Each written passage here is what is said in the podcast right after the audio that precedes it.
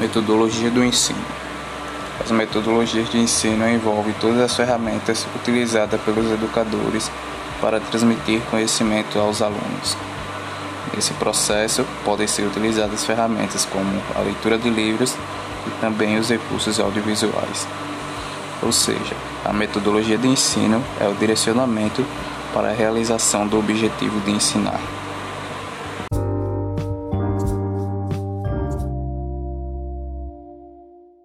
O basquete é um esporte no qual compete duas equipes, constituídas por cinco jogadores cada. Tem um objetivo de jogo, é acertar a bola na cesta da equipe adversária. Vence o jogo quem conseguir fazer mais pontos.